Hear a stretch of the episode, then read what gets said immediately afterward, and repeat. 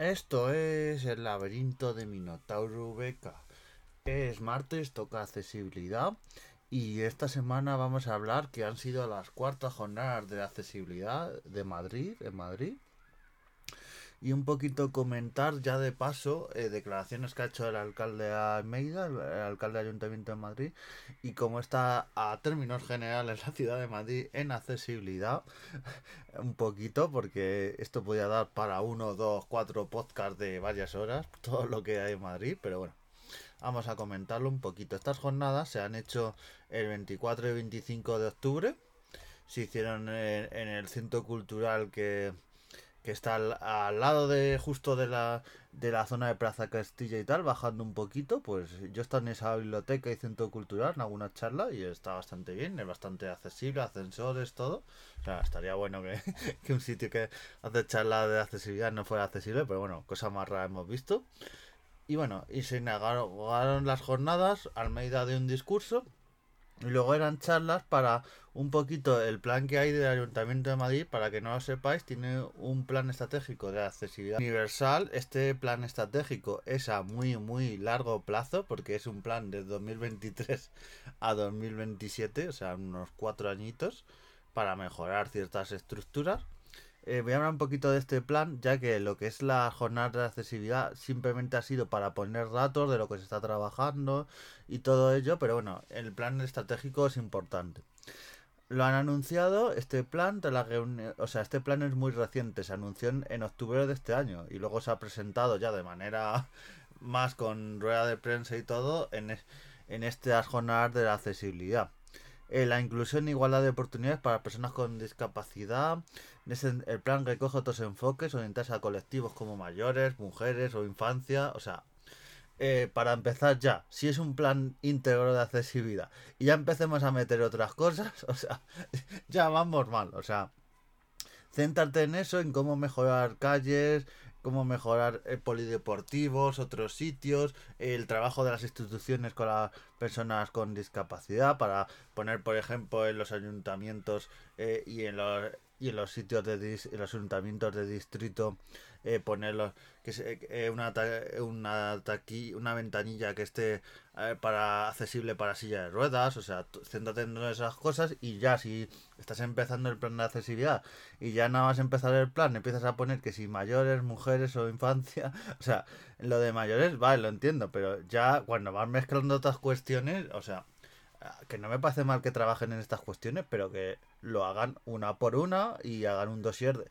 exacto de todo lo que se necesita de accesibilidad y luego de los otros. No empiecen aquí a mezclar porque, eh, porque parece un poco cachondeo. En las cinco líneas estratégicas de este plan, que es proyectar el trabajo en, accesibilidad dentro y fuera del ayuntamiento, eh, dentro no está mal del todo, aunque hay calles y todo que, que todavía están mal, por ejemplo, en pleno centro de Madrid, al lado de la Gran Vía, eh, eh, girando por la calle Hortaleza, hay un semáforo eh, que la, la peana del semáforo, la parte de la base, pues justo obstruye la acera y si ya andando te cuesta pasar por ahí, pues con silla de ruedas, cuando voy con mi chica, pues tiene que maniobrar, hacer una cosa, otra.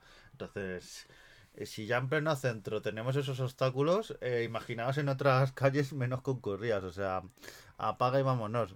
Luego, garantizar la igualdad de oportunidades a través de una vida inclusiva y participativa esto es muy bonito saber papel, pero luego en el día a día eh, no se hace. Esto es como prácticamente como la Constitución, que pone muchas cosas, muchos derechos y luego se...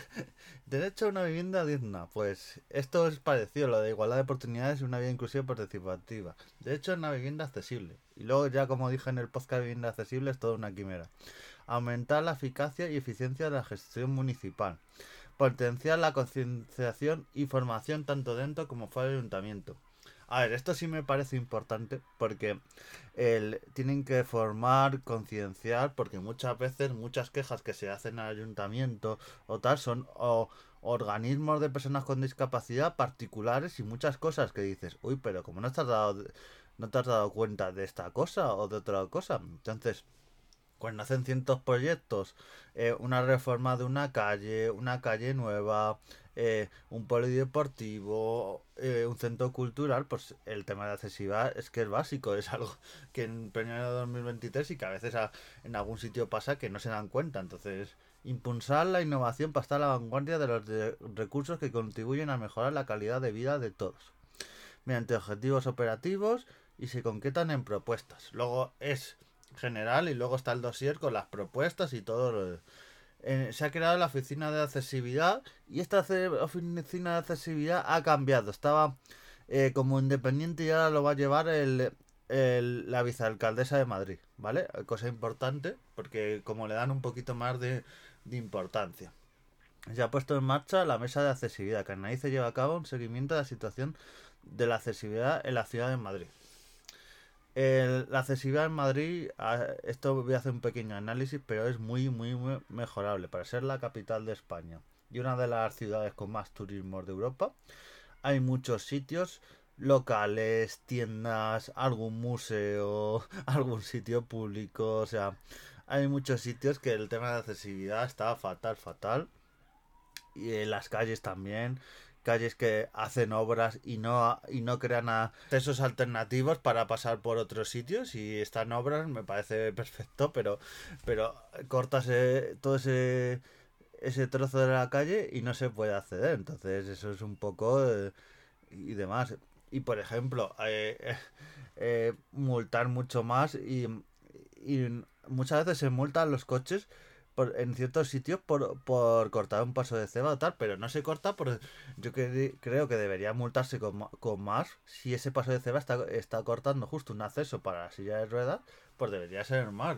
Eh, yo llegaba ayer debajo de mi casa y había dos coches cortando el paso de cebra, que ese justo paso, los pasos de cebra da la casualidad que son los que rebajan un poquito la, la acera para que puedan pasar silla de ruedas, entonces una persona que fuera en ese momento en silla de ruedas no podría pasar y tendría que ir al siguiente paso de cebra o, por otro lado. Entonces, eh, yo creo que el tema de las multas, los aparcamientos y todo eso, locales que no cumplen la normativa, vamos, los, los locales que no cumplen la normativa de accesibilidad, vamos, son muchísimos en Madrid.